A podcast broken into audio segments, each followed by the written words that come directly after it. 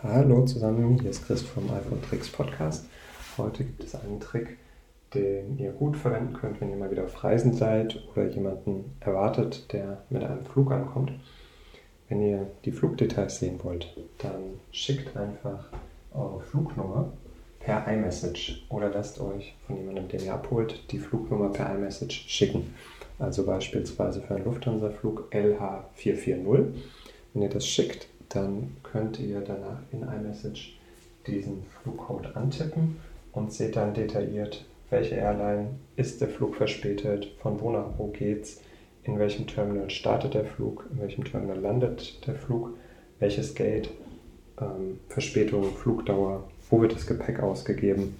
Also alle Details, die ihr braucht am Flughafen, wenn ihr jemanden abholt oder selbst irgendwo hinfliegt.